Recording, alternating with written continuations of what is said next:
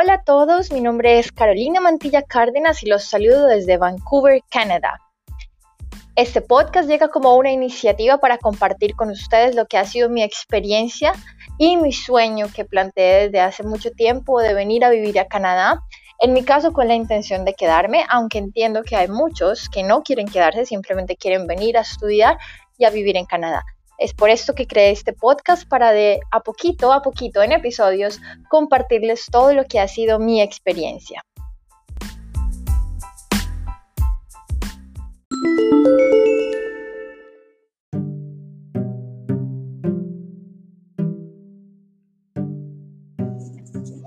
Bueno, en el episodio de hoy les voy a contar cómo fue este proceso de negación de visa en nuestro caso. Y eso para que muchos los tengan en cuenta porque muchas veces creemos que por una carta de aceptación en alguna universidad en Canadá es prácticamente una visa aprobada y no, son cosas totalmente diferentes y ese es el capítulo de hoy, el podcast de hoy en el que les voy a hablar de cómo no la negaron, por qué no la negaron y cuál es mi consejo para ustedes para que esto no les pase.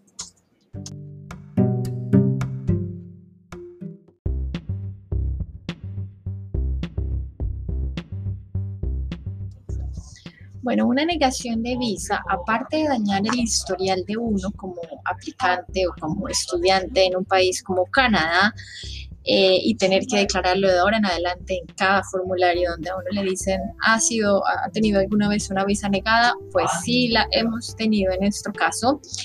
Eh, básicamente, ¿qué fue lo que pasó? Nosotros quisimos ahorrar eh, los fees que normalmente, los, el dinero que normalmente cobrarían algunas agencias por tramitar eh, y por llenar estos formularios de visa y por revisar los papeles.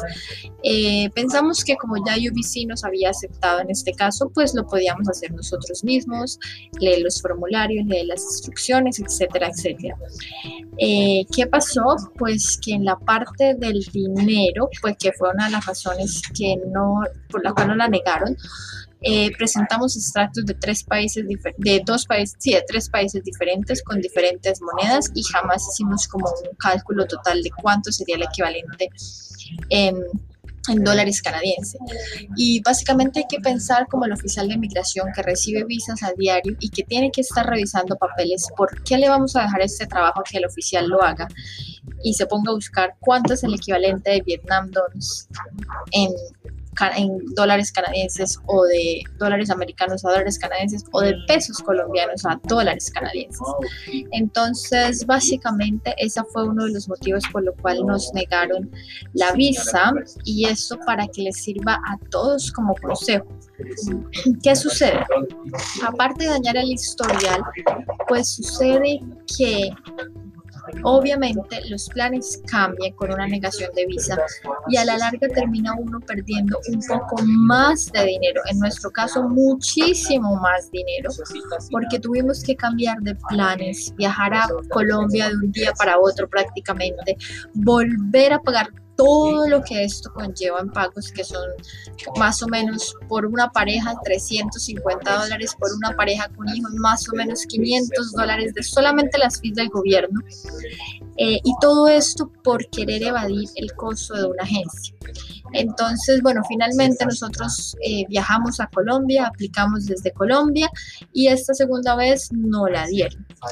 Entonces, mi consejo para todos ustedes que en este momento están pensando en venirse a Canadá, en cómo hacer el proceso de la visa, cómo ahorrar cuánto dolarito puedan, es que se fijen en que a veces es mucho mejor que no solamente los dos ojos de uno o los cuatro con el de la pareja revisen formularios, papeles, todo este montón de reglas que hay en, los procesos migratorios, sino que ojos que están acostumbrados a hacer eso a diario, como agentes migratorios calificados en este caso, ayuden con el proceso.